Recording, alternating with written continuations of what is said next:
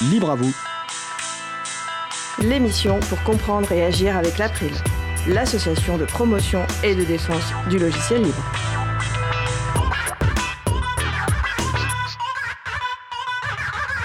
Bonjour à toutes, bonjour à tous. Vous êtes sur la radio Cause Commune 93.1 en Ile-de-France et partout dans le monde sur le site causecommune.fm. La radio dispose d'un web chat. Utilisez alors votre navigateur web et rendez-vous sur le site de la radio, donc causecommune.fm et cliquez sur chat et retrouvez-nous ainsi sur le salon dédié à l'émission. Nous sommes mardi 28 mai 2019, nous diffusons en direct mais vous écoutez peut-être une rediffusion un podcast. Soyez les bienvenus pour cette nouvelle édition de Libre à vous, l'émission pour comprendre et agir avec l'April, l'association de promotion et de défense du logiciel libre. Je suis Frédéric Couchet, le délégué général de l'April. Le site web de l'association est april.org et vous pouvez y trouver d'ores et déjà une page consacrée à cette émission avec euh, liens et références utiles, détails sur les pauses musicales et toute autre information utile en complément de l'émission. N'hésitez pas à nous faire également des retours pour indiquer ce qui vous a plu mais aussi des points d'amélioration.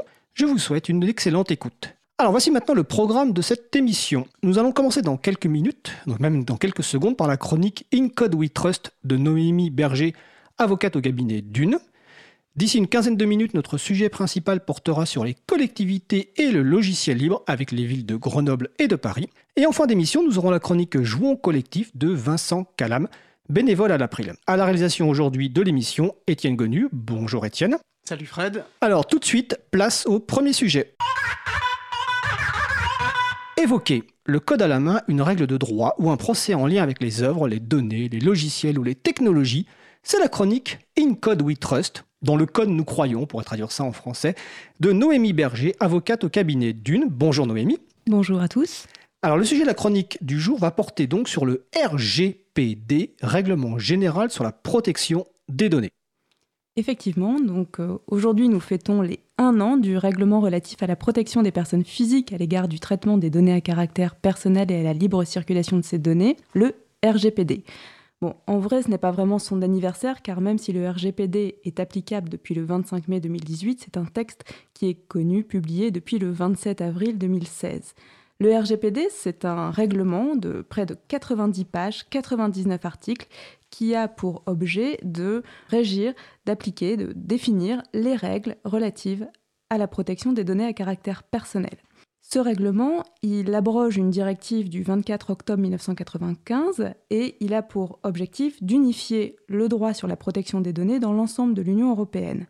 Euh, au préalable, la directive de 95, il faut le rappeler, nécessitait une transposition dans chaque État, et donc ça a pu mettre un petit peu de temps pour être transposé. On s'est rendu compte que les règles n'étaient pas applicables de la même manière. Donc le règlement vise à uniformiser ces règles. Et euh, d'ailleurs, je rappelle qu'en France, il a fallu attendre 2004 pour que la directive de 95 soit transposée, ce qui démontre bien que c'était plus facile d'imposer dans le cadre d'un règlement euh, cette protection des données à caractère personnel. Le RGPD, il apporte des définitions sur ce qu'est une donnée à caractère personnel, ce qu'est un traitement de données à caractère personnel, qui sont les acteurs du traitement des données à caractère personnel entre responsable du traitement, sous-traitant. Donc je rappelle que le responsable du traitement, c'est celui qui détermine les moyens et les finalités du traitement. Le sous-traitant, c'est celui qui exécute sous les instructions euh, du responsable du traitement un traitement. On a les personnes concernées, donc là c'est toutes les personnes dont les données à caractère personnel sont utilisées. Donc moi, lorsque mon nom, mon prénom, mon numéro de téléphone peut être utilisé, je suis ce qu'on appelle une personne concernée. Euh, le règlement donc, va définir à la fois les, les, règles applicables et puis il va encadrer aussi les conditions dans lesquelles les traitements de données à caractère personnel vont intervenir. On a également dans ce règlement des règles spécifiques pour les mineurs. Euh, on a des règles qui viennent aussi déterminer les euh, conditions des transferts de données vers les pays tiers. Et on a aussi tout un ensemble de règles sur les autorités qui sont là pour contrôler la manière dont on va traiter les données à caractère personnel. Donc on a une autorité de contrôle locale qui, euh, en France, c'est la Commission nationale de l'informatique et des libertés. On a également au niveau européen la création d'un comité européen de la protection des données qui a remplacé le groupe 29 qui était un, groupe de travail qui fournissait des avis qui sont très importants euh, pour comprendre en fait cette matière. Et aujourd'hui, on a des lignes directrices du comité euh, européen de la protection des données qui viennent illustrer, expliquer les règles applicables euh, dans cette matière. Qu'il faut noter également, c'est la question des sanctions qui a été abordée de manière euh, très franche dans, ce règlement, puisque euh, aujourd'hui la, CNIL peut prononcer un certain nombre de, sanctions, notamment que ça aille du rappel à l'ordre, à l'injonction, à l'interdiction temporaire ou définitive de procéder à un traitement, suspendre des flux de données, ordonner euh, à des responsables de traitement de satisfaire à des demandes d'exercice de droits de personnes concernées. Donc lorsque je contacte un organisme pour faire euh, pour exercer mes droits, eh bien, la CNIL peut ordonner à cet organisme d'y répondre et prononcer des sanctions, euh, des amendes administratives. Donc c'est là où on en a beaucoup entendu parler, puisque les amendes administratives, euh, aujourd'hui, elles sont définies, elles sont précisées. Elles peuvent s'élever jusqu'à 10 millions d'euros pour une entreprise, ou alors jusqu'à 2% de son chiffre d'affaires annuel mondial total de l'exercice précédent lorsqu'il y a par exemple une violation euh, à des obligations incombant aux responsables du traitement. Mais les sanctions peuvent être encore plus élevées, c'est-à-dire qu'elles peuvent atteindre jusqu'à 20 millions d'euros ou dans le cas d'une entreprise jusqu'à 4% du chiffre d'affaires annuel mondial total de l'exercice précédent, lorsque par exemple on va se retrouver dans le cadre d'une violation à un principe de base d'un traitement, euh, lorsqu'on va avoir une violation des droits dont bénéficient les personnes concernées, une violation par exemple aussi d'un transfert, des règles de transfert de données.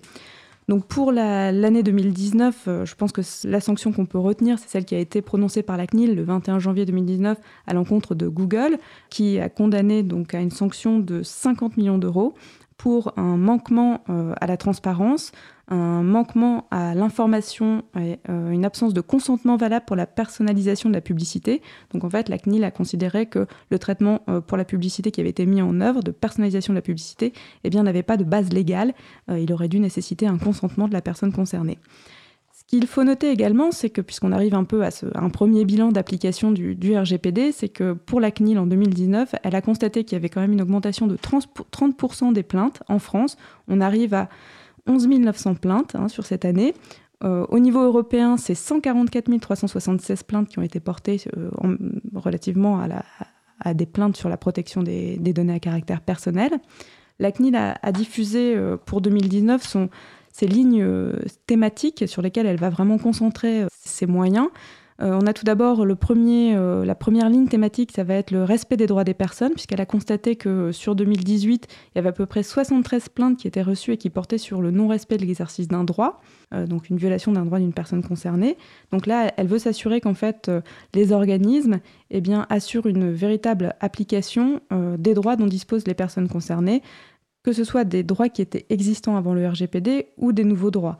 Elle va également euh, apporter une vigilance particulière au traitement des données des mineurs, euh, puisqu'elle elle indique sur son site que c'est un public vulnérable et donc qui nécessite une protection particulière, notamment au regard des diverses problématiques liées aux réseaux sociaux ou également à la mise en œuvre de traitements biométriques dans les écoles. Donc voilà, c'est une deuxième ligne pour, pour, la CNIL. Et enfin, euh, le troisième point, qui est un point assez intéressant, qui concerne la répartition des responsabilités entre le responsable du traitement et le sous-traitant.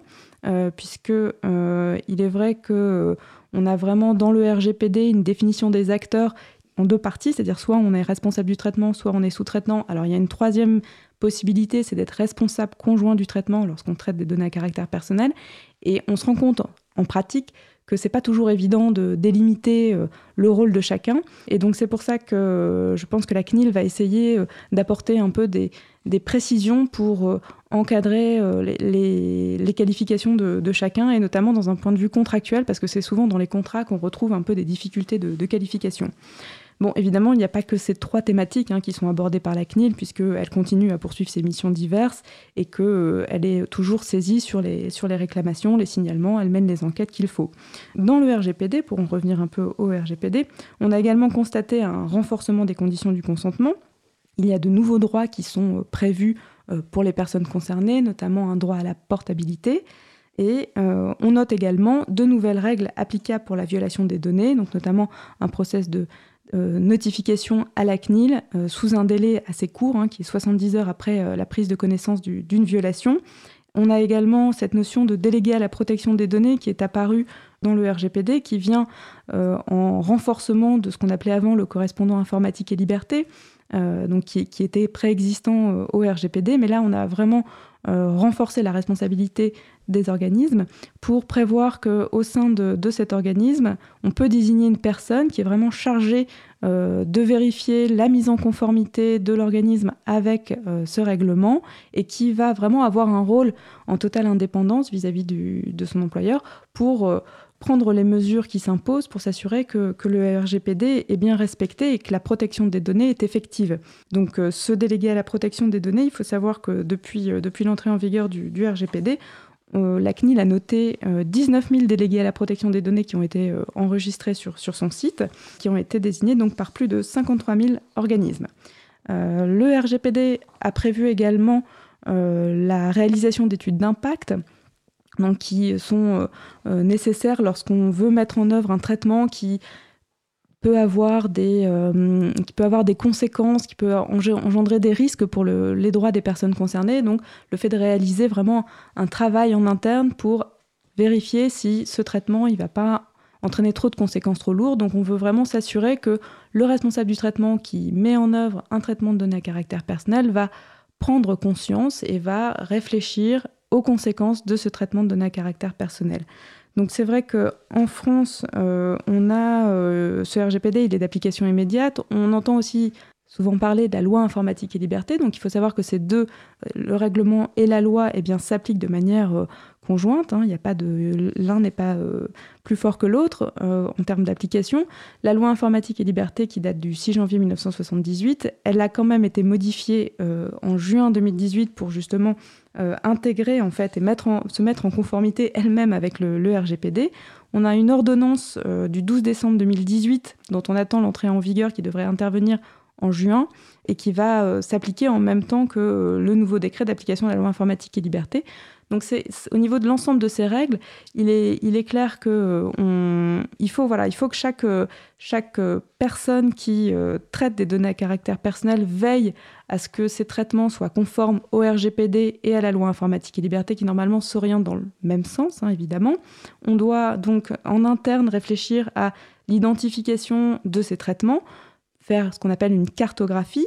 On doit vérifier que euh, les mentions d'information des personnes concernées, sont bien présentes, vérifier qu'il y a bien des process euh, dans les entreprises lorsqu'une personne concernée les contacte pour par exemple une demande de modification, pour une demande de suppression, et eh bien que ça se soit bien exécuté. On met à jour ces contrats, évidemment. On prépare le fameux registre des activités de traitement euh, qui est prévu par le RGPD qui permet de conserver une visibilité sur ces traitements. Donc ce registre, en fait, c'est un formulaire et qu'on complète en indiquant euh, quel type de traitement on met en œuvre, quelles sont les personnes qui sont concernées, combien de temps on conserve les données à caractère personnel, quels sont les types de, de données à caractère personnel qui sont collectées. On peut faire également une feuille de route, hein, parce que c'est vrai que c'est pas toujours évident dans les entreprises eh bien d'intégrer toutes ces règles. Donc faire une feuille de route, se conserver un peu des étapes pour ensuite transmettre l'information aussi à ses équipes opérationnelles, parce que c'est important que l'information soit diffusée. Et puis euh, se former également, parce que c'est important, c'est une matière qui est aujourd'hui qui est incontournable dans une entreprise au même titre que euh, la comptabilité, que les règles de facturation une entreprise doit faire le nécessaire pour s'assurer que les données sont conservées de manière conforme au RGPD, qu'elles sont traitées de manière conforme au RGPD et à la législation. Et donc, pour cela, il faut se former. Alors, ça peut être dans le cadre de formation euh, interne pour l'entreprise, ou ça peut être, euh, par exemple, nous, en tant que cabinet d'avocats, il nous arrive de donner des formations à nos clients quand on les a aidés dans le cadre de la mise en conformité, mais ça peut être également euh, des formations plus universitaires. Par exemple, on a de plus en plus de, d'universités qui euh, forment euh, à ces matières-là, qui sont assez, assez nouvelles en fait. Euh, je pense notamment par exemple au, CNAM, hein, qui fait un certificat de délégué à la protection des données. Alors j'en parle parce que c'est vrai que moi je l'ai fait et j'ai trouvé que c'était très très abouti comme, comme formation. On a également aussi, pour ceux qui n'ont pas forcément le temps d'aller suivre 80 heures de cours, et eh bien des, des MOOC hein, qui sont, qui sont ces, petits cours en ligne accessibles dont on a entendu parler dans la chronique Pépite, libre de Jean-Christophe Becquet hein, du 7 mai dernier. Donc le MOOC Fun MOOC notamment euh, sur, le, sur le RGPD euh, aujourd'hui euh, disponible et il est, je crois, encore possible de, s'y inscrire. Donc voilà, j'invite tout le monde à, le suivre. Eh bien, merci Noémie. Alors, euh, beaucoup de termes ont été employés, euh, donc euh, délégué protection des données, responsable de traitement, registre des traitements. évidemment, toutes les références sont sur le site de l'April, donc le site de la CNIL, des informations sur les RGPD, la formation CNAM dont tu as parlé, FunMOOC dont tu as parlé, merci pour la référence croisée avec l'émission précédente sur les MOOC et, Jean-Christophe Becquet. Donc, je vous encourage évidemment toutes les personnes à s'intéresser à ce sujet, si ce n'est pas déjà fait, parce qu'il est clair que certaines n'ont pas encore commencé. C'est un travail important. Euh, même au sein, nous, au sein de l'April, on a fait un certain nombre d'actions qui, sont nécessaires parce que c'est très important le traitement des données à caractère euh, personnel. Donc c'était la chronique In Code We Trust de Noémie Berger, avocate au cabinet d'une. Je te remercie euh, Noémie, on se voit bah, le mois prochain et bonne journée. Merci également. Alors nous allons faire une pause musicale. Nous allons écouter Acrylique par Fog Lake et on se retrouve juste après.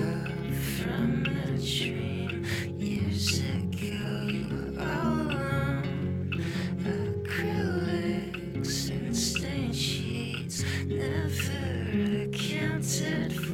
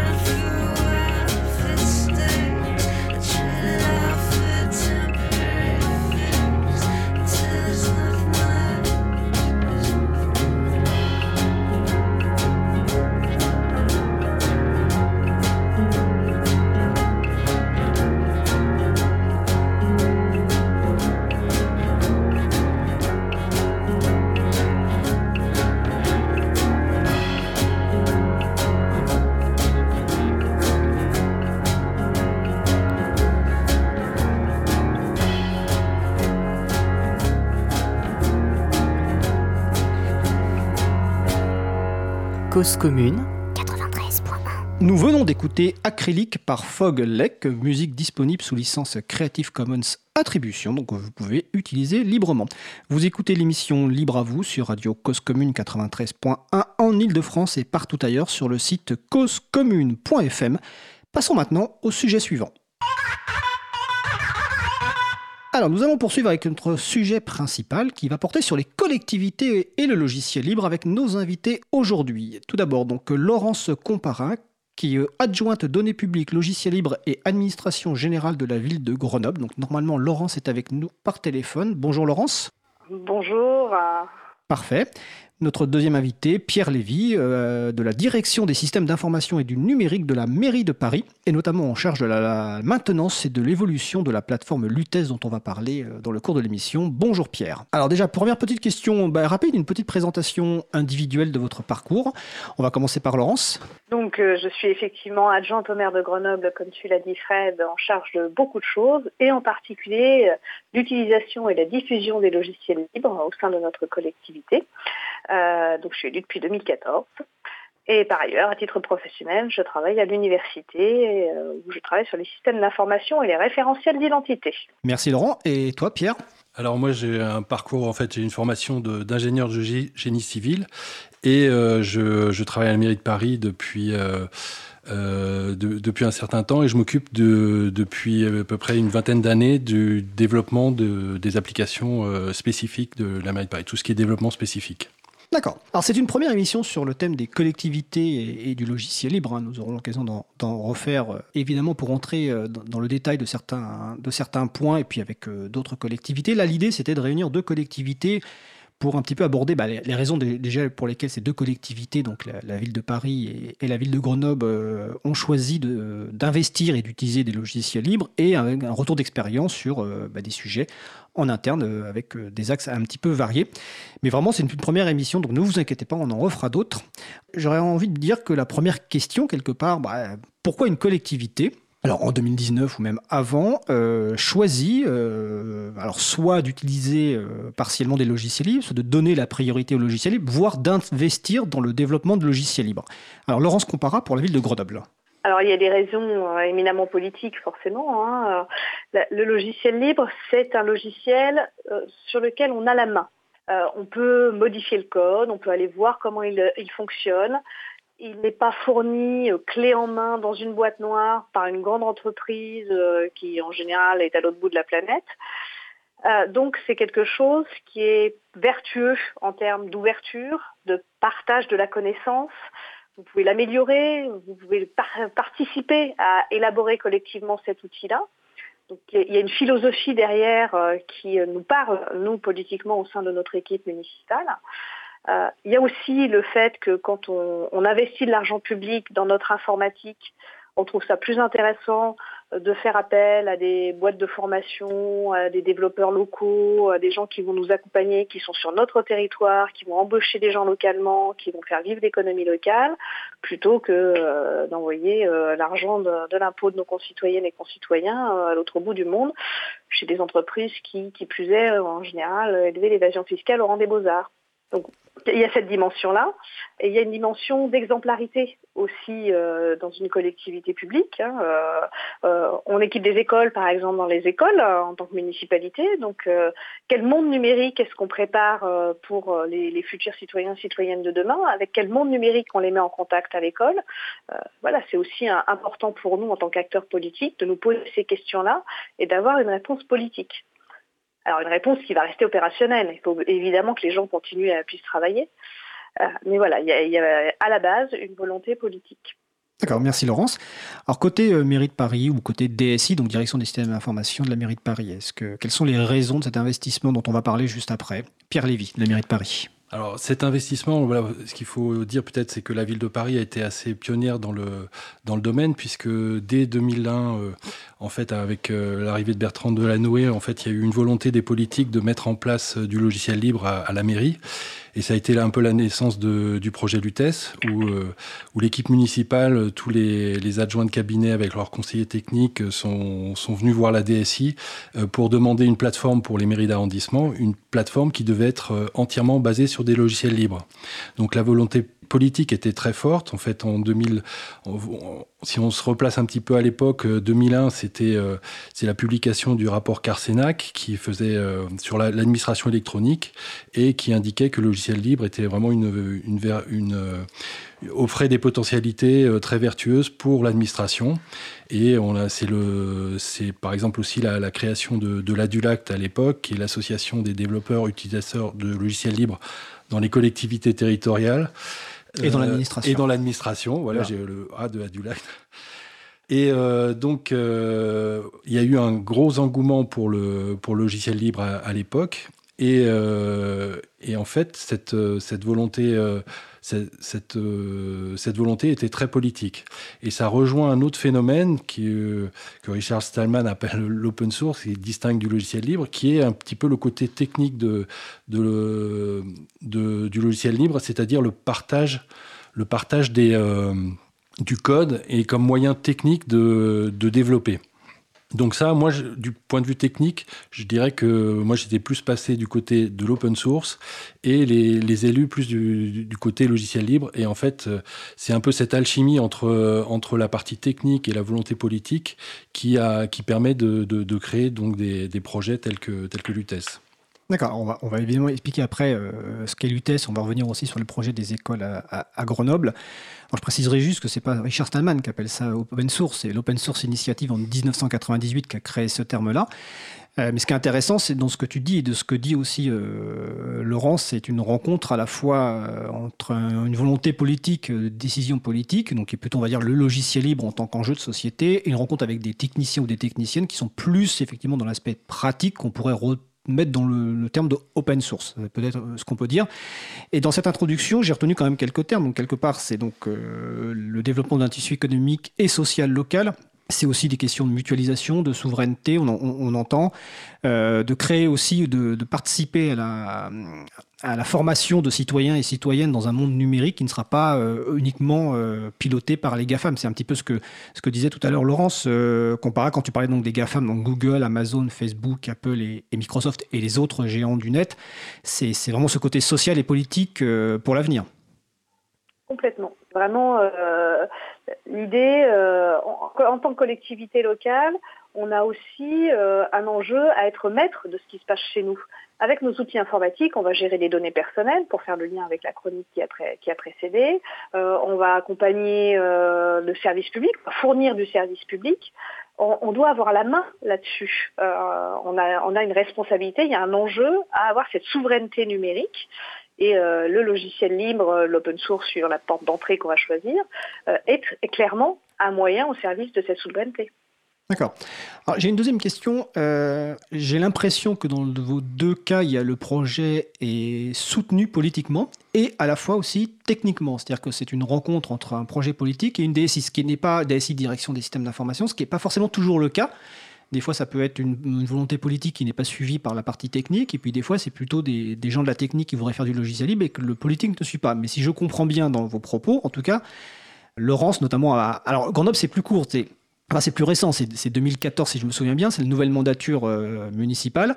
Il y avait un projet politique et qui finalement euh, est donc piloté à ce niveau-là politique avec l'aide de la direction informatique ou en tout cas des services informatiques. C'est un mixte des deux en fait on a même renforcé euh, l'équipe informatique avec des compétences en logiciel libre, euh, parce qu'effectivement, c'était aussi une nouveauté hein, dans la commande politique. Euh, donc, il a fallu renforcer la compétence des équipes. on a recruté un technicien spécialisé pour nous aider en particulier sur l'informatique dans les écoles. Nos agents se sont formés. On a recruté une chef de projet pour la bascule vers la suite bureautique LibreOffice donc euh, qui, permet d'avoir un traitement texte, un tableur, un gestionnaire de diaporama, enfin, des, outils assez classiques qu'on utilise un peu tous et toutes au quotidien quand on fait de l'informatique. Euh, voilà, il y a des outils libres, hein, notamment LibreOffice qui est le plus connu euh, d'entre eux, et on est en train d'accompagner nos agentes et nos agents sur ce nouvel outil. Et donc on a recruté spécifiquement une personne pour ça. D'accord, on va en parler juste après. Euh, Pierre, tu donc le projet Lutèce dont on va parler aussi, on va présenter évidemment. Euh, mais là, je reviens sur l'historique. Tu parlais donc des années 2000. Euh, le maire à l'époque de Paris, c'était Bertrand Delanoë. Aujourd'hui, la maire de Paris, c'est Anne Hidalgo. ce soutien politique, bah, j'ai l'impression, en tout cas, ou plutôt c'est une question, il, existe toujours, voire il s'est même renforcé. Est-ce qu'il y a encore ce soutien important finalement près de 18 ou 19 ans, presque 20 ans plus tard en fait? Oui, tout à fait. Il a pris différentes formes. Par exemple, euh, lors de la deuxième mandature de, de, de Delanoë, euh, on a eu Jean-Louis Missica qui a, créé l'Open World Forum, qui aujourd'hui est devenu le Paris Open Source Summit, où la, ville de Paris est toujours très active dans le sponsoring de, cet événement. Et avec la, mandature d'Anne Hidalgo, on, on, a eu la chance d'avoir comme élu Emmanuel Grégoire, qui est vraiment très au, fait de ces sujets et qui, qui porte euh, beaucoup le, le sujet. D'ailleurs, il avait fait un un discours aux 20 ans de l'April. Euh, donc c'est euh, c'est quelqu'un qui, euh, qui nous a donné la chance, qui a qui a fait adhérer la ville de Paris à l'April d'ailleurs, ainsi qu'à OW2, qui est une fondation européenne sur le, de, logiciels open, open source, et dans laquelle voilà, l'UTES a pris toute sa part. Donc on a eu, on a effectivement la chance d'avoir d'avoir un, très bon support politique euh, sur ce sujet-là. Mais j'irai même plus loin, c'est-à-dire que le support, il doit être euh, à tous les niveaux de, le, de la chaîne, c'est-à-dire qu'il doit être à la fois au niveau politique, au niveau du secrétariat général, au niveau de la direction et au niveau des équipes techniques. Je dirais qu'il y a presque quatre maillons et, je dois dire qu'aujourd'hui, on a la chance depuis 2-3 ans d'avoir un petit peu tout, euh, tous ces maillons qui sont, qui sont alignés et, qui nous permettent donc de bien, de bien développer les, services numériques de la ville. Alors, comme on dit, les planètes sont alignées. J'en profite pour préciser que Grenoble est aussi euh, membre de l'April, d'ailleurs depuis la même période, à peu près 2015 euh, de mémoire. Ce qui me fait penser que tout à l'heure, on aura j'aurai peut-être une petite question justement sur l'implication ou l'investissement des collectivités dans des structures telles que l'April ou, comme tu l'as dit, des groupes de développement euh, comme OW2 ou même la Dulac. Donc, au-delà de simplement les actions en, local, c'est important de, cette participation dans l'environnement du logiciel libre. Est-ce que Laurence, tu veux rajouter quelque chose sur cette partie introduction avant qu'on passe euh, un petit peu aux exemples concrets qu'on parle notamment, donc je vais prévenir les sujets qu'on va évoquer pour que les personnes qui nous écoutent, on va évoquer euh, migration de LibreOffice à Grenoble, la partie école aussi à Grenoble, et évidemment on va aussi rentrer dans le détail sur euh, l'UTES à Paris. Mais sur cette première partie, est-ce que vous souhaitez ajouter quelque chose Laurence? Simplement dire que la ville de Grenoble a rejoint récemment la coalition des villes pour les droits numériques, For Digital Rights in French in the Text, qui est une, un regroupement de villes à l'international. On y retrouve Amsterdam, Barcelone, New York, euh, et qui souhaite réfléchir justement aux responsabilités qu'ont les villes dans ce monde numérique, avec l'enjeu que les droits humains soient respectés dans le monde numérique comme ils devraient être euh, également euh, dans le monde réel avec tous les guillemets de rigueur, hein, le monde numérique et tout ce qu'il y a de plus réel. Euh, et donc voilà, c'est aussi euh, cette, toute cette même idée de philosophie où euh, bah, le numérique il est dans nos vie et euh, les valeurs qu'on porte euh, d'une manière générale, on doit les porter aussi dans le numérique. Merci pour cette précision. Pierre, est-ce que tu veux ajouter quelque chose sur cette partie introductive? Non.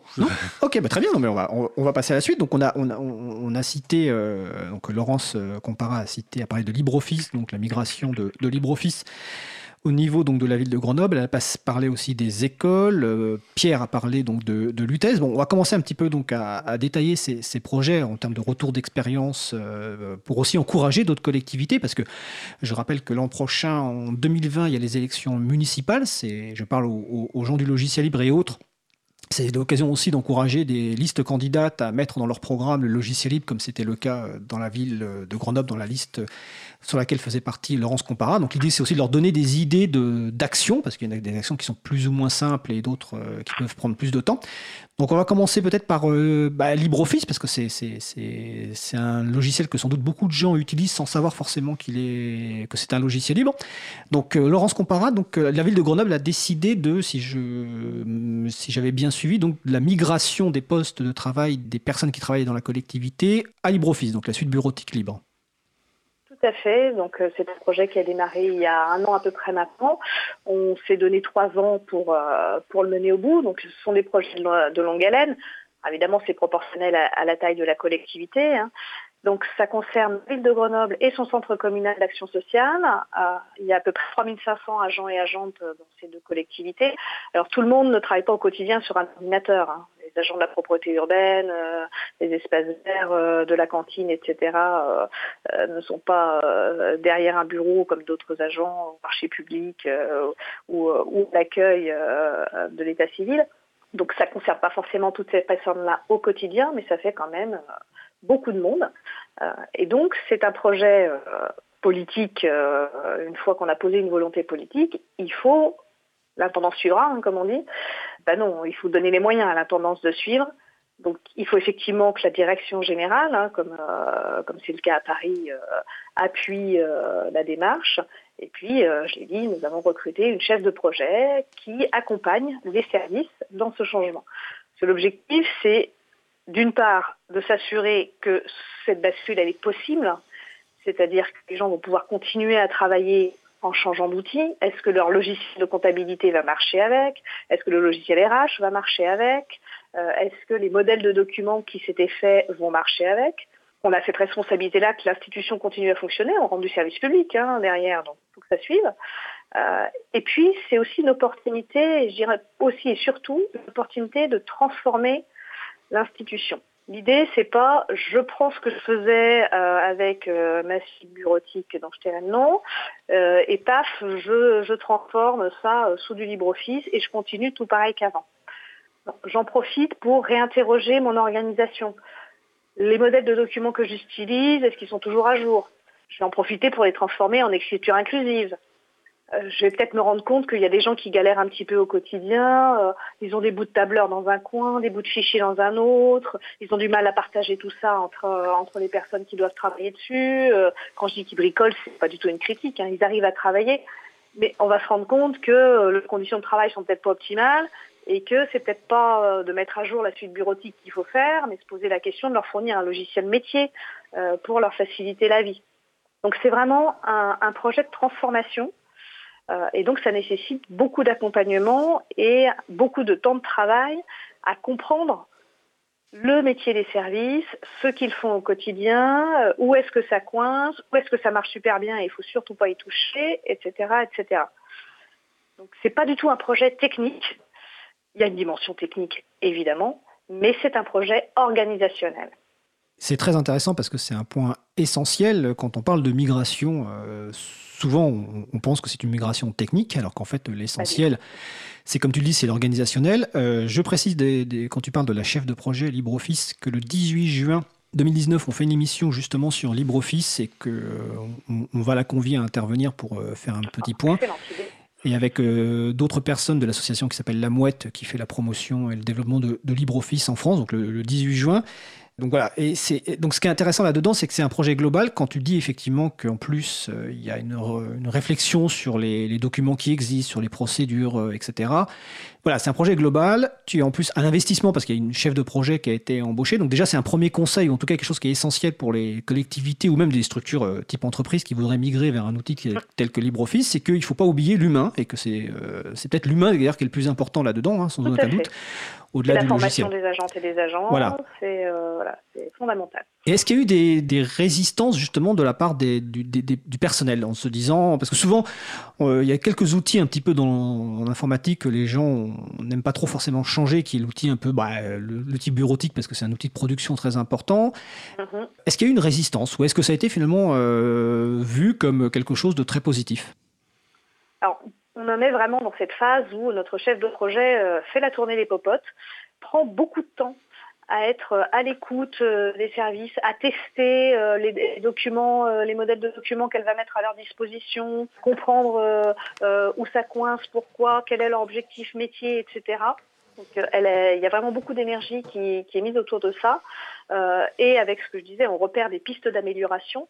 Donc ça lève énormément d'inquiétudes ça rassure beaucoup, euh, ça, voilà, c'est, ça améliore, euh, et surtout ça ne dégrade pas.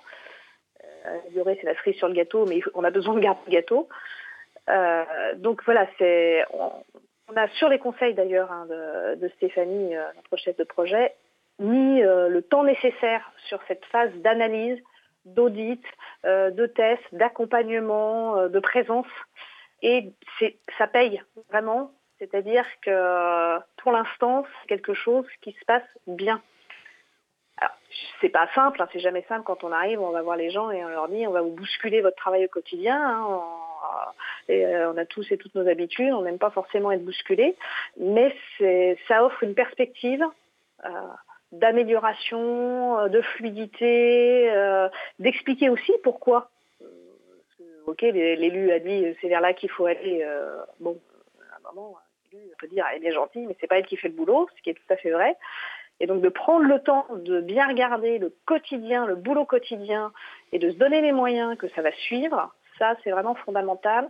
Et là on est vraiment dans cette phase, et pour l'instant, le fait de prendre ce temps-là fait que ça se passe bien. ça, c'est un point essentiel parce que finalement vous partez des besoins des personnes et l'outil, même s'il a été choisi pour les raisons qu'on a pu évoquer, euh, l'essentiel, c'est de partir des besoins des personnes, d'adapter, de prendre son temps. Donc on note qu'une migration, ça se passe pas en, du jour au lendemain. On euh. n'installe pas euh, LibreOffice à la place de Microsoft Office. Il y a un temps d'évaluation dont tu parles et qui est assez important. et, qui va être payant parce qu'on investit aussi sur, le, sur, la, sur la durée. Quand on, quand on améliore les processus, quand on fluidifie les choses, etc., on n'est pas juste en train de changer d'outil. On interroge l'institution et on améliore l'institution, donc le service public au final.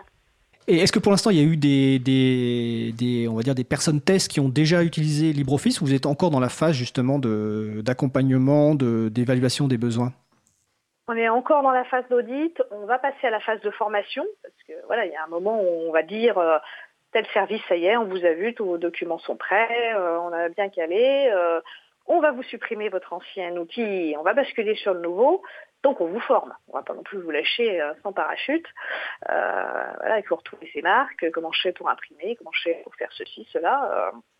donc ce temps de formation, il est prévu aussi. D'accord. Alors, on va passer à un sujet un petit peu, enfin même assez différent, mais euh, on va revenir un peu sur Paris. On reviendra sur LibreOffice et notamment sur euh, dans la partie euh, des difficultés potentielles et notamment, tu en as déjà un petit peu parlé, l'adhérence aux, outils métiers propriétaires, qui est un problème historique dans les outils de bureautique et dans les cadres de migration. Mais là, on va parler un petit peu donc côté Paris. Alors, c'est un sujet totalement différent parce qu'on va parler de, de, l'UTES. Alors, le défi pour euh, Pierre Lévy, ça va être d'expliquer simplement ce, qu'est l'UTES.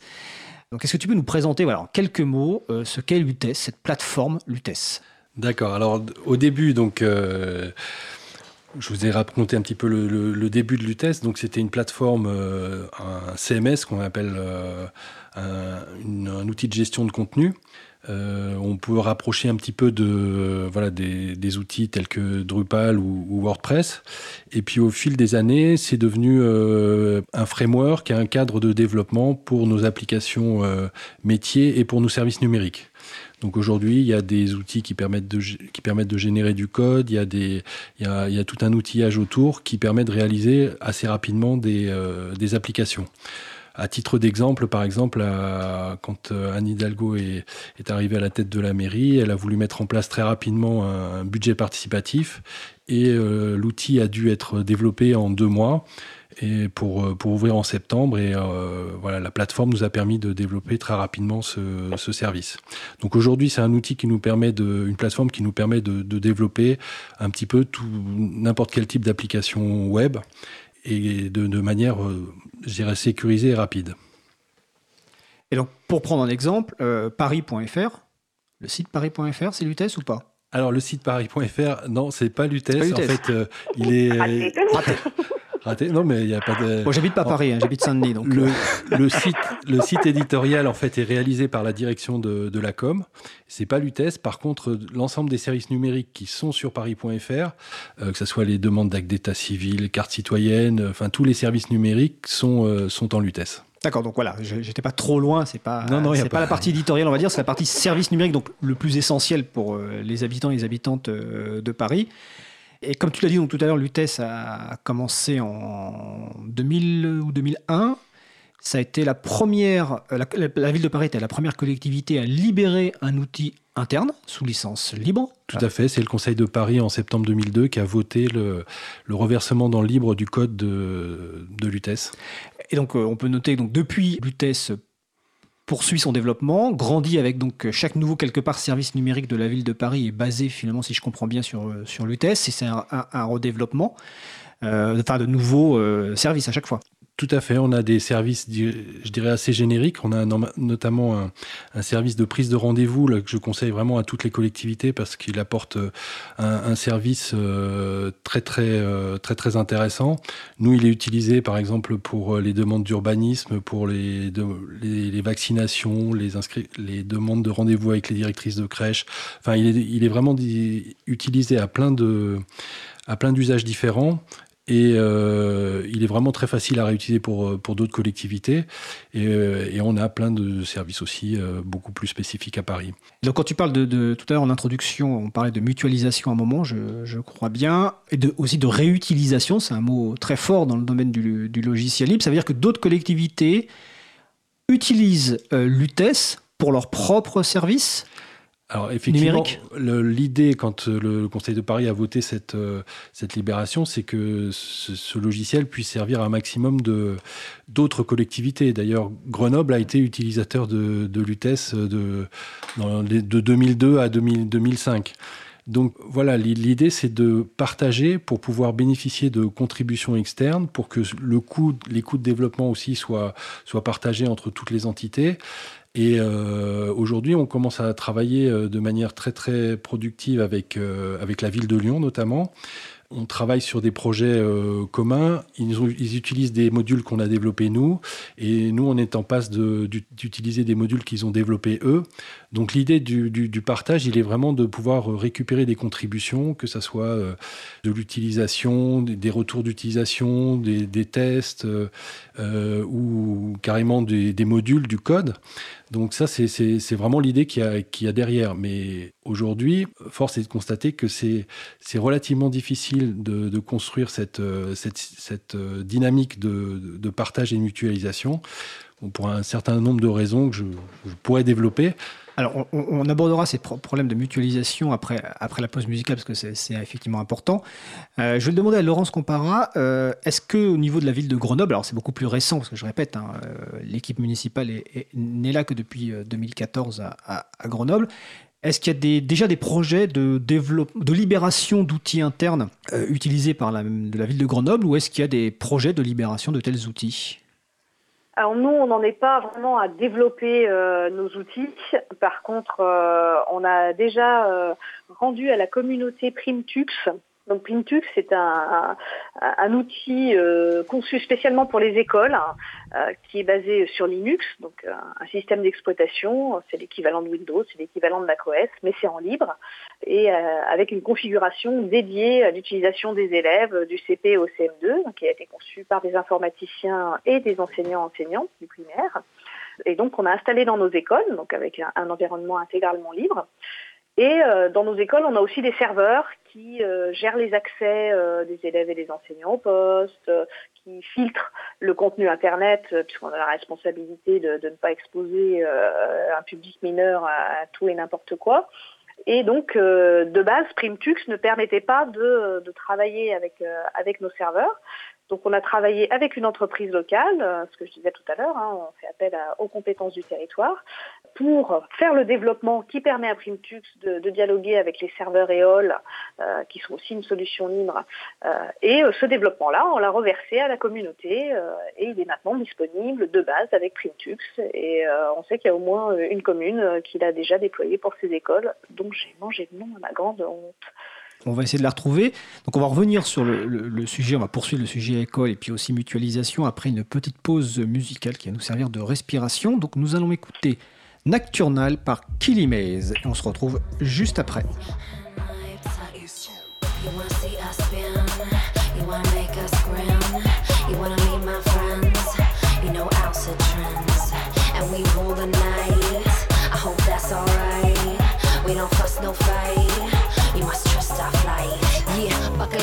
Two buck chuck, screaming out, we still give a fuck. Change luck, gold struck, blow suck, shotgun bust, two dimensional thrust, is intentional trust, unconventional lust.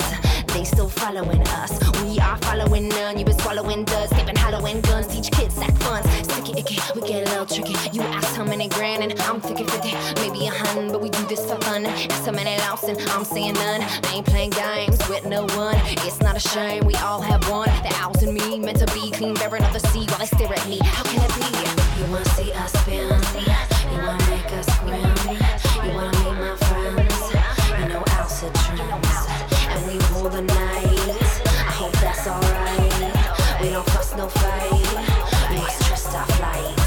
up in a spaceship, and you gon' say shit. Telepath coordinates, leaving all the races. Fuck all of your faces. Stay here with the platelets. Now they want race. Everybody take your places. Okay, fine. Bring them anyway. Transform their brains when we press play. And this time, I'm blind. No child left behind. No memories will rewind through this warp place and time. May seem morbid, but it's prime. You are an orchid of her mind.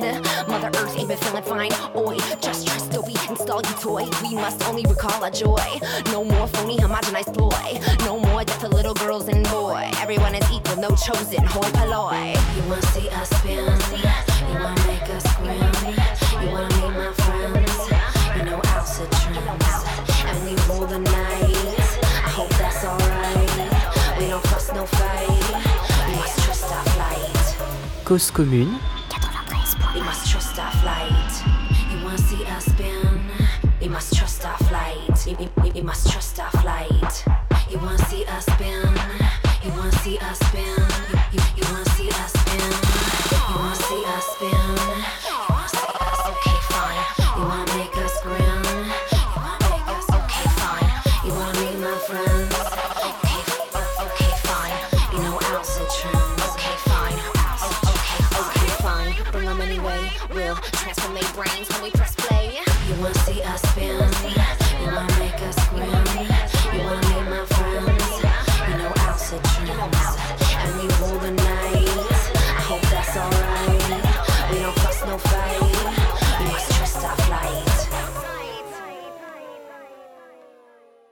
venons d'écouter Nocturnal par Kilimez, donc euh, c'est en licence libre, les références sont sur le site de l'April, april.org. Vous écoutez toujours l'émission Libre à vous sur Radio Cause Commune 93.1 en Ile-de-France et partout ailleurs sur le site causecommune.fm. Et puis même en Ile-de-France, vous pouvez écouter sur causecommune.fm en fait. Alors nous allons poursuivre la discussion sur euh, le thème des collectivités le logiciel libre, donc toujours avec nos invités du jour, Laurence Compara, adjointe données publiques, logiciel libre et administration générale de la ville de Grenoble, et Pierre Lévy de la direction des systèmes d'information et du numérique de la mairie de Paris, notamment en charge de la maintenance et de l'évolution de la plateforme Lutès. Juste avant la pause musicale, Laurence Compara nous parlait un petit peu de PrimTux qui est une distribution pour les écoles basée sur euh, un système libre GNU Linux. Est-ce que tu peux rentrer un petit peu plus euh, dans le détail ou en tout cas expliquer voilà, euh, ce qu'il est possible de faire dans les écoles avec cette distribution donc, qui s'appelle PrimTux? Alors, on, a choisi cette solution-là. au début, on s'était dit, on va mettre un environnement Linux de base avec un LibreOffice, un accès Internet, etc. Et puis, on s'est rendu compte que c'était un petit peu pauvret quand même pour les écoles. Et euh, coup de bol, il y a une magnifique euh, environnement, j'allais dire clé en main, conçu par et pour euh, les enseignants et enseignantes du primaire, qui permet de proposer un environnement adapté aux élèves, c'est-à-dire que vous allez vous connecter à l'ordinateur en disant je suis en CP-CE1, je suis en CE2, je suis en CM1 et vous allez avoir une interface qui va être adaptée bah, au fait que vous savez peut-être pas encore très bien lire et écrire parce que vous êtes en CP, donc euh, il va y avoir des gros boutons, il va y avoir des icônes un peu plus rigolotes, euh, le programme de maths évidemment que vous pourrez faire suivant que vous vous connectez en tant que CP ou CM2 ne sera pas le même, euh, et ça pour toutes les matières avec énormément d'outils dans les différentes matières adaptés au programme. Donc voilà, un environnement euh, qui facilite euh, le travail des enseignantes et enseignants. Euh, alors la, difficulté que nous on a en tant que collectivité par rapport à ça, c'est que nous ne sommes pas l'employeur des enseignantes et enseignants. Donc tout ce travail d'accompagnement dont je parlais, que nous pouvons faire en tant qu'employeur auprès de nos agents et de nos agentes quand on passe à LibreOffice à la ville de Grenoble et au CCS, ça n'est pas à nous de le faire. Euh, en éducation nationale. C'est l'éducation nationale qui a la charge de la formation des enseignantes et des enseignants. Et le moins qu'on puisse dire, c'est que la formation au numérique euh, est quand même un peu le parent pauvre. Et donc, malheureusement, nous, ce qu'on constate, mais quel que soit l'environnement qui est mis à disposition, hein, c'est que souvent les enseignantes et les enseignants sont un peu tout seuls euh, face, face au numérique à l'école. Nous, on leur a fourni le mode d'emploi. On leur a expliqué, voilà, euh, LibreOffice, voilà comment vous en servir. Pour vous connecter à Internet dans cet environnement, voilà ce que vous faites. Voilà la liste euh, des, applications pédagogiques qui sont fournies. S'il y en a des super intéressantes que vous trouvez, on peut les rajouter facilement, il n'y a aucun souci. Mais par contre, nous ne sommes ni compétents ni légitimes à leur dire, ben voilà, euh, par rapport au programme euh, de, Sciences Nat, euh, voilà un super scénario pédagogique à dérouler. Donc voilà, on est un petit peu le cul entre deux chaises, entre guillemets, sur ces questions-là, où nous on met des moyens à disposition, mais c'est pas nous qui sommes censés former les gens qui vont s'en servir au final. C'est intéressant ce que tu dis parce que récemment, dans le, débat pour une école de la confiance, donc notamment au Sénat, très récemment, il y a eu un, un amendement, si je me souviens bien, c'est de la sénatrice Catherine Morin-De Sailly, pour renforcer la formation des enseignants et des enseignantes dans les, euh, nouvelles écoles dont je n'ai pas retenu le nom parce que ça, ça va encore changer de nom. Euh, je vous invite à aller sur le site de l'April, donc april.org, parce qu'il y a la vidéo et on a fait la transcription, parce qu'au cours de cette discussion sur la formation de ces personnes, il y a eu la question du logiciel libre, de la priorité au logiciel libre. Euh, mais évidemment, dans le domaine de, des écoles, comme euh, les collectivités, comme tu l'as dit, vous, n'êtes pas en charge effectivement de, la formation des, personnels. Ben, vous dépendez un peu de ce que fait l'éducation nationale. Et malheureusement, depuis des années, les gouvernements passent, mais les accords de partenariat avec Microsoft et autres, Google, Cisco et compagnie, perdure. Euh, alors qu'évidemment, euh, avec énormément de volonté, comme tu dis, il y a des outils logiciels libres qui existent aujourd'hui, qui sont euh, largement utilisables par des enfants, que ce soit en primaire ou, au collège, et ensuite après. Tout à fait. Donc, là, c'est vrai qu'on on est un petit peu face à un nœud.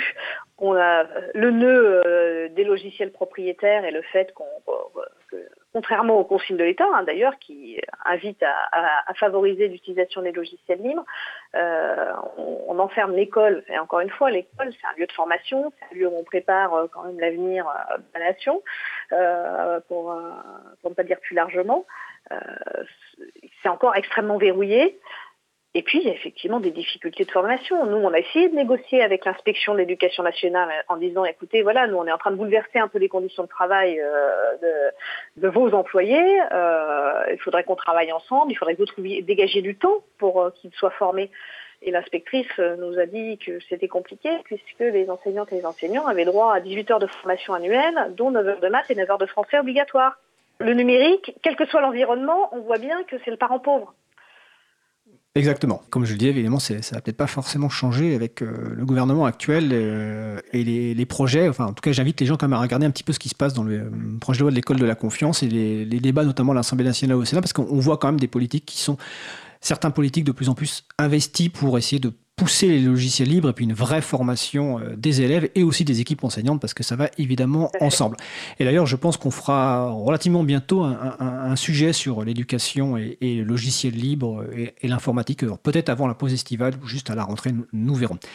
Euh, je vais revenir sur Paris et, et l'UTES. Euh, j'ai l'impression que l'UTES c'est quand même un, succès story quelque part, euh, vu la durée. Tout à l'heure, Pierre Lévy, donc de la direction informatique de, la ville de Paris, parlait de la réutilisation par d'autres collectivités, qui je suppose sont accompagnées, bah, comme à Grenoble, par des prestataires locaux pour, pour les aider. Est-ce qu'on a une idée aujourd'hui? Est-ce que Pierre Lévy, est-ce que vous avez une idée au niveau de la, mairie de savoir combien d'autres collectivités euh, réutilisent l'UTES pour leurs propres besoins. Est-ce que ce sont que des collectivités françaises ou est-ce qu'il y a des collectivités étrangères, par exemple? Alors, une réponse très simple, c'est, je dirais, trop peu pour l'instant. Euh, vu les potentialités de, de, ce que peut apporter la plateforme et vu le, vu le, le, fait que toutes les collectivités ont quasiment les mêmes besoins. Euh, aujourd'hui, je dirais le libre, mais il n'y a pas que, l'UTES, hein, les autres euh, plateformes comme, euh, comme ou Public, etc., sont des, ne sont pas assez diffusées, pas assez utilisées pour l'instant par rapport aux, potentialités qu'elles qu'elles offrent. voilà, je pense qu'aujourd'hui, un sujet qui me, qui me tient à cœur, parce que je dirais que j'ai un petit peu une vision de plus d'une quinzaine d'années un petit peu sur l'évolution des, plateformes euh, euh, open source euh, en France, c'est le fait que aujourd'hui il y a un regain pour le pour l'open source. Hein. on peut le voir depuis. Alors pour l'open source ou pour le logiciel libre? Pour, les deux. pour les deux, voilà. pour les deux, d'accord. pour, pour les deux et, euh, et, et, notamment pour le, la fonction de développeur. Je crois que c'est une, une, excellente chose. Hein. C'est, c'est que euh, on s'est aperçu parce qu'il y a une dizaine d'années, tous les étudiants qu'on recevait, euh, etc., on leur expliquait à l'école que le développement euh, n'avait pas d'avenir. C'était, ça serait, ça serait fait par des générateurs ou par ou offshore en Inde ou etc. Donc, s'il s'agissait pas d'investir dans cette direction. Et il a fallu que, que Xavier Niel, notamment avec l'école 42, fasse prendre conscience à tout le monde que, le, que les développeurs étaient, étaient fondamentaux dans le développement de l'économie numérique et qu'il fallait plus de, plus de développeurs. Et, donc c'est un phénomène... Et de plus de développeuses aussi. Et de développeuses, tout à fait. D'ailleurs, je, je, j'ai dans mon équipe des développeuses. C'est pour ça que je le dis en plus. Hein. Et voilà. Ah, super. Et, donc voilà, une personne qui travaille depuis, sur l'UTES depuis très longtemps avec moi, Isabelle. Euh, et euh, donc il est important que cette fonction, enfin cette fonction de développeur est redevenue à la mode. On, le sent bien depuis, depuis quelques années. Et donc ça a redonné forcément un goût à l'open source puisque tous les développeurs aujourd'hui euh, travaillent avec des briques open source quasiment. Et le et, par contre, on est dans une nouvelle phase où euh, faire, du logiciel libre, en fait, euh, c'est publier son code sur une plateforme telle que GitHub. Sauf que c'est loin d'être suffisant. Et, euh, et ce que j'essaye, le message que j'essaye de faire passer un petit peu dans le milieu des, collectivités, c'est que c'est très bien de, faire des logiciels, de les reverser, mais il est vraiment important de euh, pour que le logiciel ait, une chance de, survivre, et je suis bien placé pour le, savoir, il y a beaucoup d'autres critères qui sont très importants, comme la gestion de la sécurité, comme les tests, la documentation, la maintenabilité, l'exploitabilité. et, euh, et, donc, si, si, tout le monde reverse son code de manière un petit peu anarchique, c'est ça, ça ne sert pas forcément le système parce que du coup, on n'arrive plus à choisir. On, peut tomber sur des logiciels qui sont pas suffisamment de bonne qualité et donc aller dans des déceptions. Et aujourd'hui, mon message, serait plutôt de d'essayer de contribuer aux plateformes existantes. Alors en fonction de ses affinités en termes technologiques, hein, si on est plutôt Python, PHP ou, JavaScript ou Java. Hein, Ça, ce sont des langages de programmation. c'est des langages de programmation. Bon, Lutèce, par exemple, utilise euh, le langage Java. Donc, en fonction de ces, affinités-là, de, des compétences internes, etc., je pense que euh, on servirait mieux le, la réutilisation, la mutualisation, si, euh, si les gens participaient, contribuaient, s'associaient sur des plateformes comme ça. Et, euh, vraiment, là, je tiens à saluer euh, bah, Lyon ou, euh, Marseille ou, Nice aussi, avec qui on, travaille un petit peu en ce moment, de, rentrer dans des logiques comme ça. Et, bah, on espère que ça va, permettre de consolider en fait des communs logiciels qui puissent être vraiment à la disposition de tous et réutilisés par toutes les collectivités.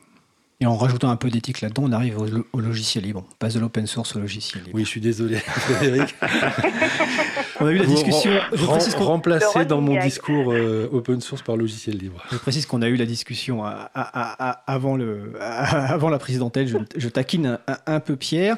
Alors, je surveille l'heure parce que le temps passe en fait euh, sur ce sujet quand même passionnant. Je voulais revenir sur euh, une difficulté qui a été évoquée tout à l'heure par Laurence Compara quand elle parlait de LibreOffice et qui est une difficulté qu'on connaît hein, depuis très longtemps, qui est l'adhérence de la suite bureautique, euh, alors Microsoft Office hein, pour pas la nommer, aux outils, euh, outils métiers propriétaires. Euh, est-ce que c'est le principal défi, cette adhérence, c'est-à-dire le fait que cette dépendance, hein, on va dire plutôt le terme dépendance, ah, est-ce que c'est la principale difficulté quand on fait un projet de migration vers LibreOffice, au-delà de l'humain dont on a parlé tout à l'heure? Est-ce que d'un point de vue technique, c'est la principale difficulté? C'est la deuxième difficulté, effectivement.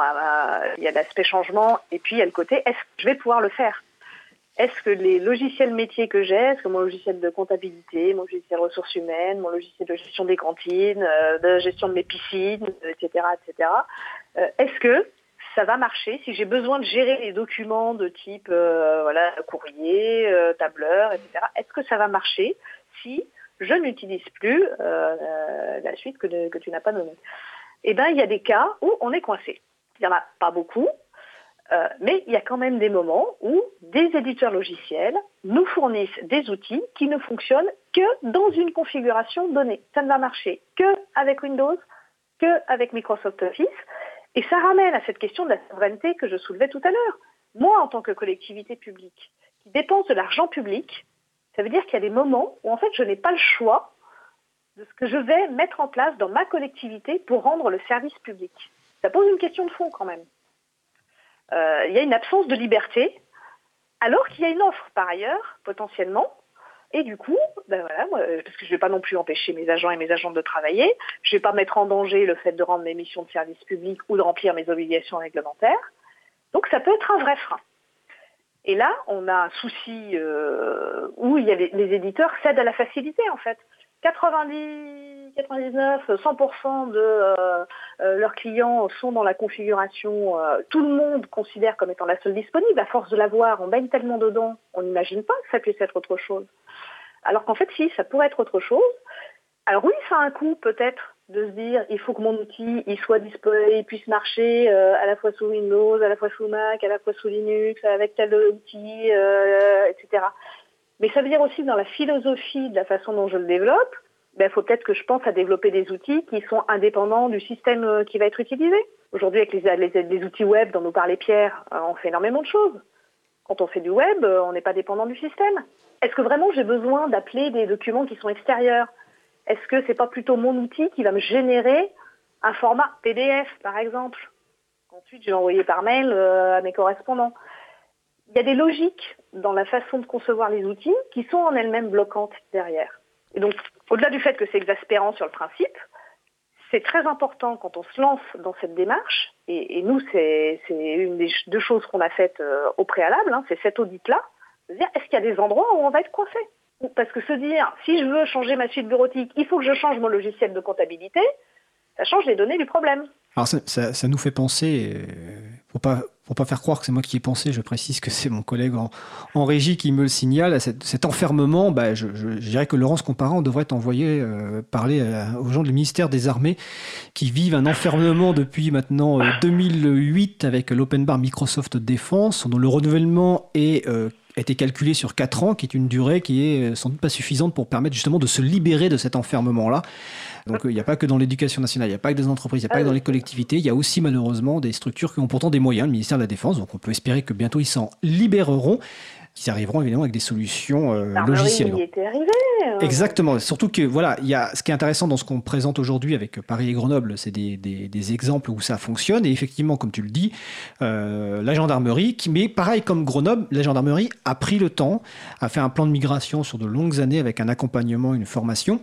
D'ailleurs, ça me fait penser euh, une de mes dernières questions, mais à, donc à tous les deux, parce que là, on a parlé donc, euh, on va dire de, difficultés ou de points de blocage, et évidemment, la dépendance euh, aux outils métiers propriétaires est un point de dépendance très fort. Mais alors, quel levier, même si on en a déjà un petit peu parlé, mais quel levier vous conseilleriez à des collectivités qui voudraient donc mettre en œuvre des projets logiciels libres pour que ça se passe bien? Alors, on va commencer déjà par, par Pierre.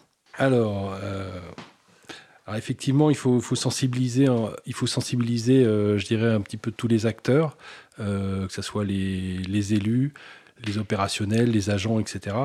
Et la sensibilité, leur faire comprendre un petit peu les, enjeux euh, civiques qu'il y a derrière, derrière le logiciel libre, c'est déjà une, très grosse étape. Laurence? Tout à fait. on l'a déjà dit, hein, mais il y a vraiment l'idée, c'est des projets de grande ampleur.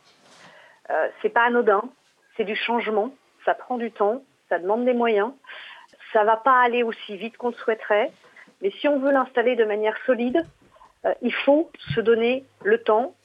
Et il faut, ce, que vient de dire Pierre, expliquer pourquoi on le fait. Il y a, des, valeurs derrière, il y a des envies, euh, et puis mettre en avant aussi euh, les opportunités que ça va susciter. Comme je vais voir tous mes services parce que tout le monde va être concerné, j'en profite pour creuser d'autres choses. J'en profite euh, pour leur dire, et au quotidien, qu'est-ce qui vous enquiquine Ah ben tiens, on va en profiter pour travailler dessus. Vraiment avoir une perspective globale, euh, s'en saisir aussi comme prétexte pour être dans l'amélioration des conditions de travail, euh, du service rendu, et donc vraiment avoir une perspective de moyen long terme une perspective qui ne soit pas une perspective technique. Ne pas minimiser la dimension technique. Euh, il y a un travail technique à fournir, les équipes informatiques sont forcément mobilisées, mais ça n'est pas que ça.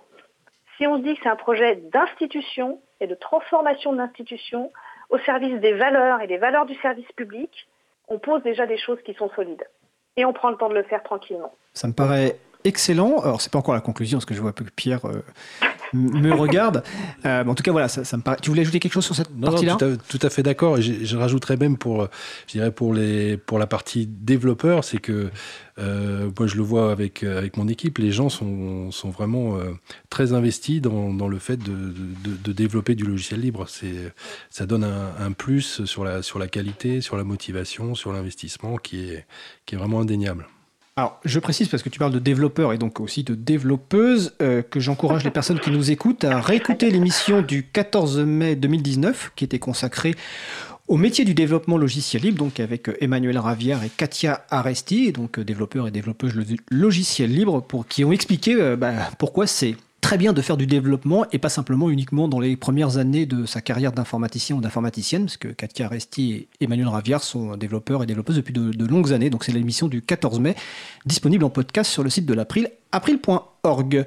En conclusion, j'aimerais vous demander un petit peu, est-ce que vous avez une actualité autour du logiciel libre ou des projets? On, va commencer par Pierre, comme ça on laissera la parole à, à Laurence pour conclure.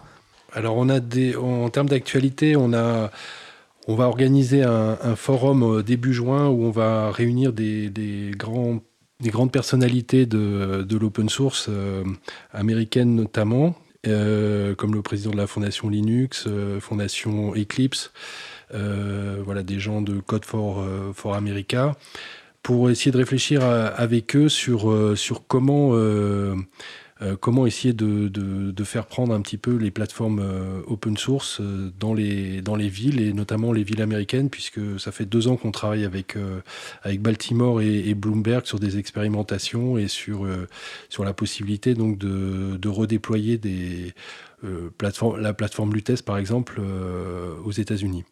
Donc ça, c'est début juin. Et puis on, est, sur en shortlist pour le prix de Share and Reuse de la Commission européenne.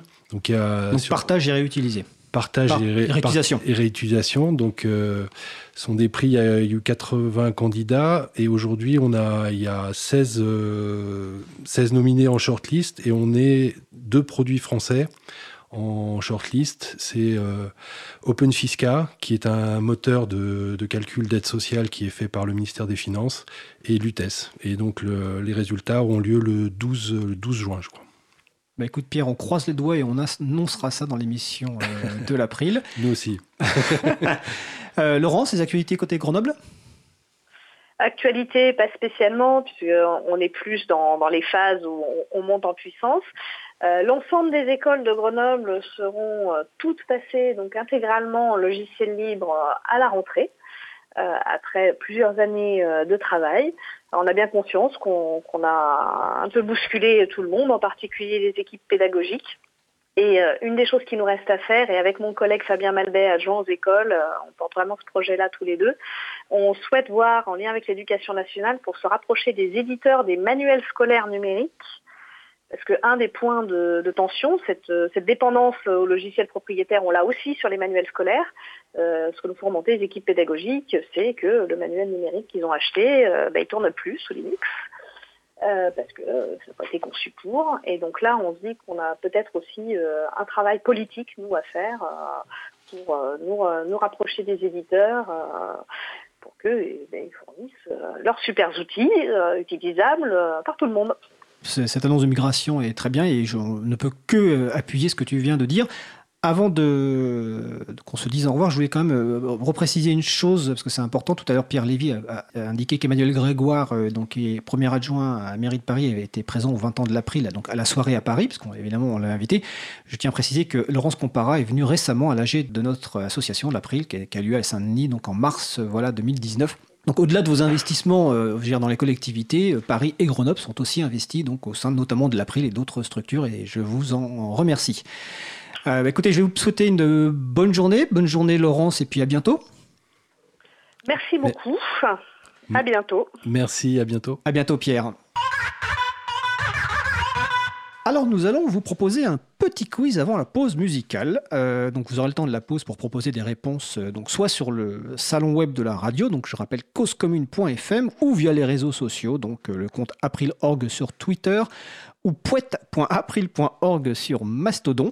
Donc la première question, que signifie le sigle THSF Je répète, que signifie le sigle THSF Et deuxième question, dans l'émission de la semaine dernière, donc mardi 21 mai 2019, un des intervenants travaille pour la société 24e. Mais d'où vient ce nom 24e bah, Vous avez le temps de la pause musicale pour chercher, soit dans la transcription de, sur le site de l'April, april.org, ou dans vos souvenirs. Et nous allons donc faire une pause musicale. Nous allons écouter Sur la Terre par Sucre Pop. Ouais, culture. Cause commune.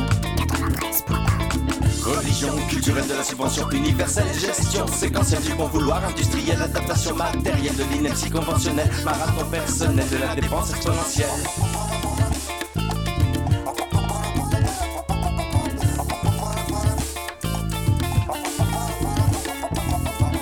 On a donné les clés du coffre aux abrutis qui dénaturent l'offre. Depuis qu'on a servi les créatifs afin qu'ils deviennent plus attractifs. Depuis que l'art s'apprend à l'école, la revendication se fait plus molle. L'efficacité s'envole vers des budgets politiques ras-le-bol. Sur les résidences, danse. Sur les résidences, danse sur les résidences. Sur les résidences. L'art contemporain a tant d'argent en main que le crevard attend enfin d'avoir sa place enfin. L'art contemporain a tant d'argent en main que le crevard comme moi attend enfin d'avoir sa place enfin. Sur les résidences danse sur les résidences. danse, danse sur les résidences. Depuis la résidence de l'esprit critique, tout le monde est dans la danse, le théâtre ou la musique. Et depuis que l'apparence est tout phonétique, la culture pour tous a un effet merdique. Depuis la résidence de l'esprit tout le monde est dans la danse, le théâtre ou la musique. Et depuis que l'apparence est tout phonétique, la culture pour tous a un effet merdique. L'art contemporain attend d'argent en main que le crevard attend enfin d'avoir sa place enfin. L'art contemporain attend d'argent en main que le crevard que moi attend enfin d'avoir sa place enfin. Ouais. Sur les résidences, Sur les résidences, danse. Sur les résidences, danse. Sur les résidences. Religion, culturelle de la subvention universelle, gestion, séquentielle du bon vouloir industriel, adaptation matérielle de l'inertie conventionnelle, marathon personnel de la défense exponentielle. Religion, culturelle de la subvention universelle, gestion, séquentielle du bon vouloir industriel, adaptation Danse sur les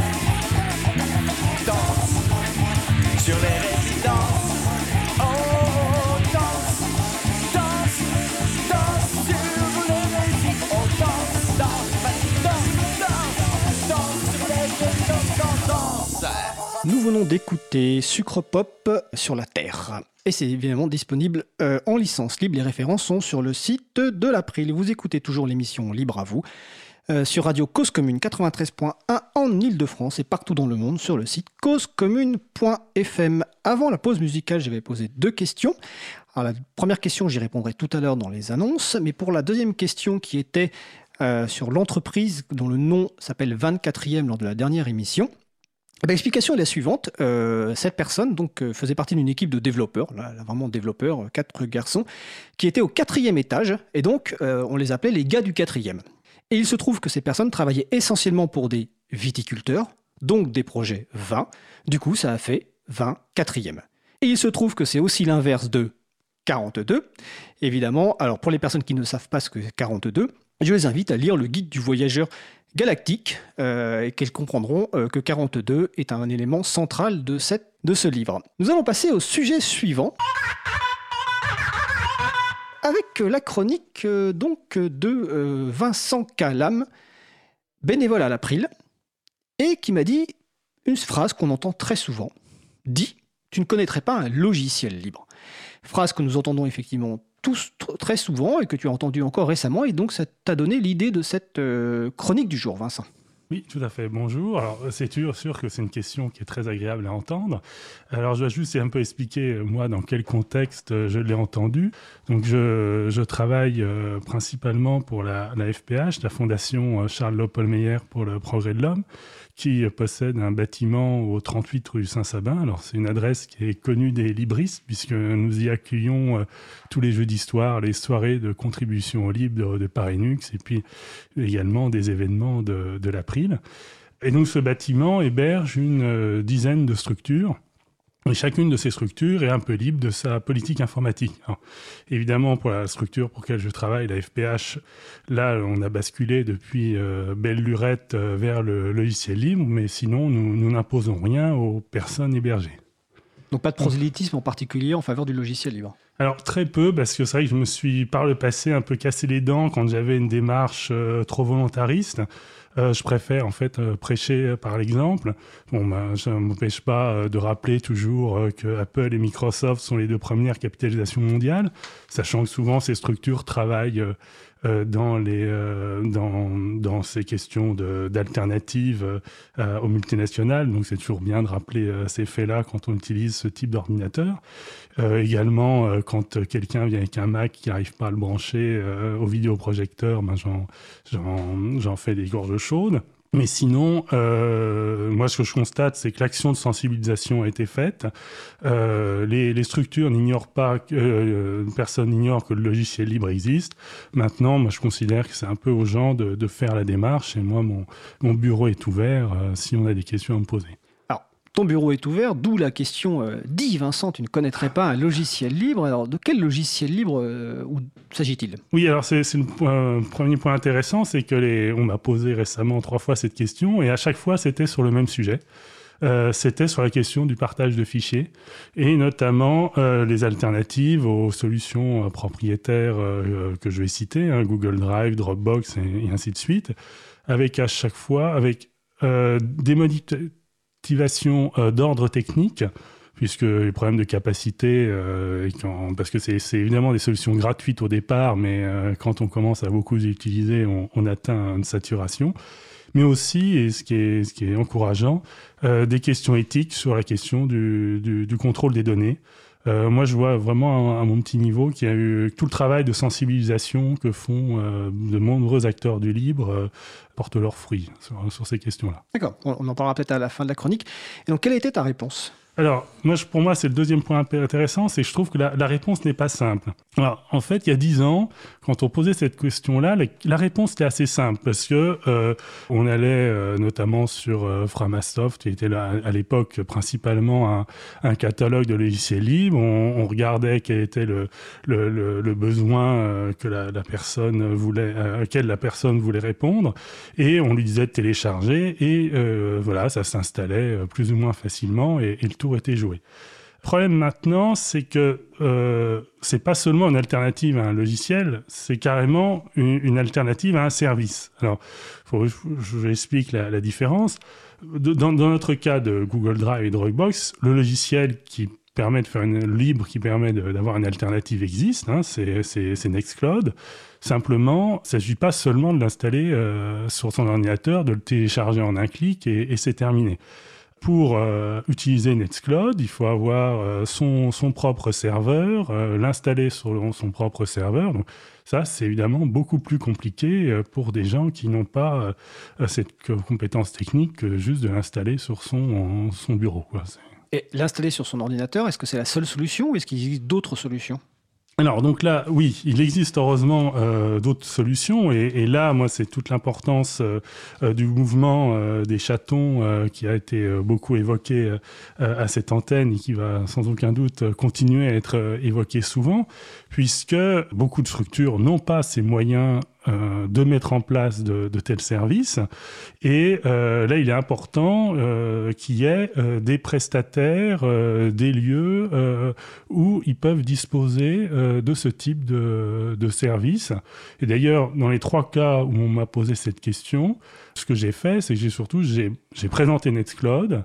Et ensuite, j'ai accompagné les personnes sur le site des chatons pour essayer d'identifier euh, des prestataires qui, euh, pouvaient répondre à leurs besoins, de voir en termes de capacité ce qu'ils proposaient et, ainsi de suite.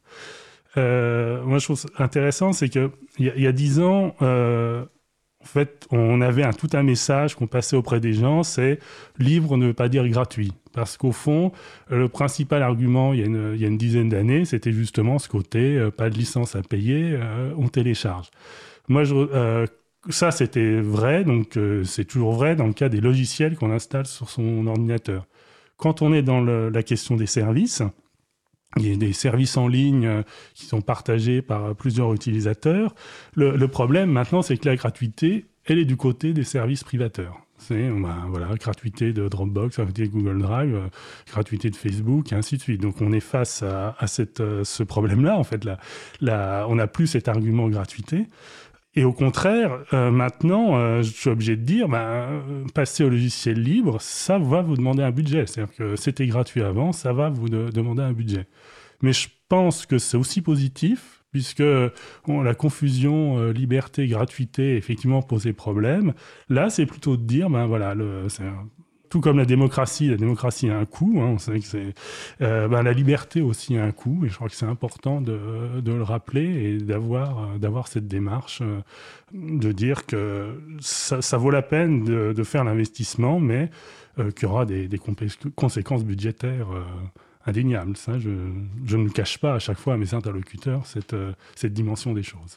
Maintenant, il ne faut évidemment pas cacher la réalité des choses. En tout cas, je te remercie. Tu as parlé des chatons, donc on va rappeler que c'est le collectif des hébergeurs alternatifs transparents, ouverts, neutres et solidaire. Donc le site c'est chaton.org, chaton avec un S, sur lequel vous allez trouver un certain nombre de structures qui proposent des services, dont certains proposent des services de, partage de, fichiers.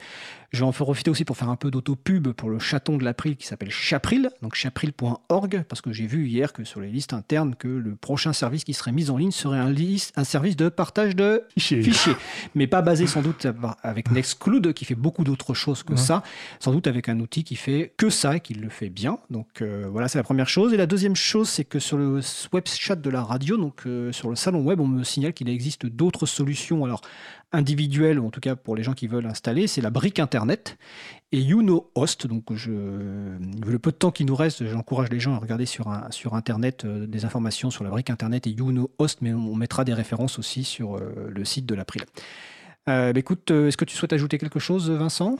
Euh, là, euh, non, effectivement, moi j'ai, je, n'ai cité qu'un seul logiciel parce que parfois le fait qu'il y ait une très grande diversité de choix est, aussi une source de confusion pour les gens quand on dit euh, tu connaîtrais pas un logiciel libre, en fait j'en connais 10, on a un, peu un effet euh, aussi de, trop d'abondance qui perturbe également. Euh, les gens ne connaissent qu'un seul. Donc c'est vrai que j'avais cité Nextcloud parce que c'est, il me semblait la, plus... En fait c'est celle que j'utilise par ailleurs. c'est pour ça que, je l'ai cité. Mais c'est sûr que l'avantage du logiciel libre, c'est aussi cette diversité de, choix. Exactement. j'utilise aussi Nextcloud et très récemment une partie de ma famille est partie euh, loin et euh, pour échanger les photos, bah, on a utilisé l'outil de partage de Nextcloud qui fonctionne très bien à la fois sur ordinateur, euh, de bureau, et aussi sur téléphone mobile, ce qui est aujourd'hui essentiel pour les gens. Écoute, merci Vincent, puis on se retrouve le mois prochain. Bien sûr.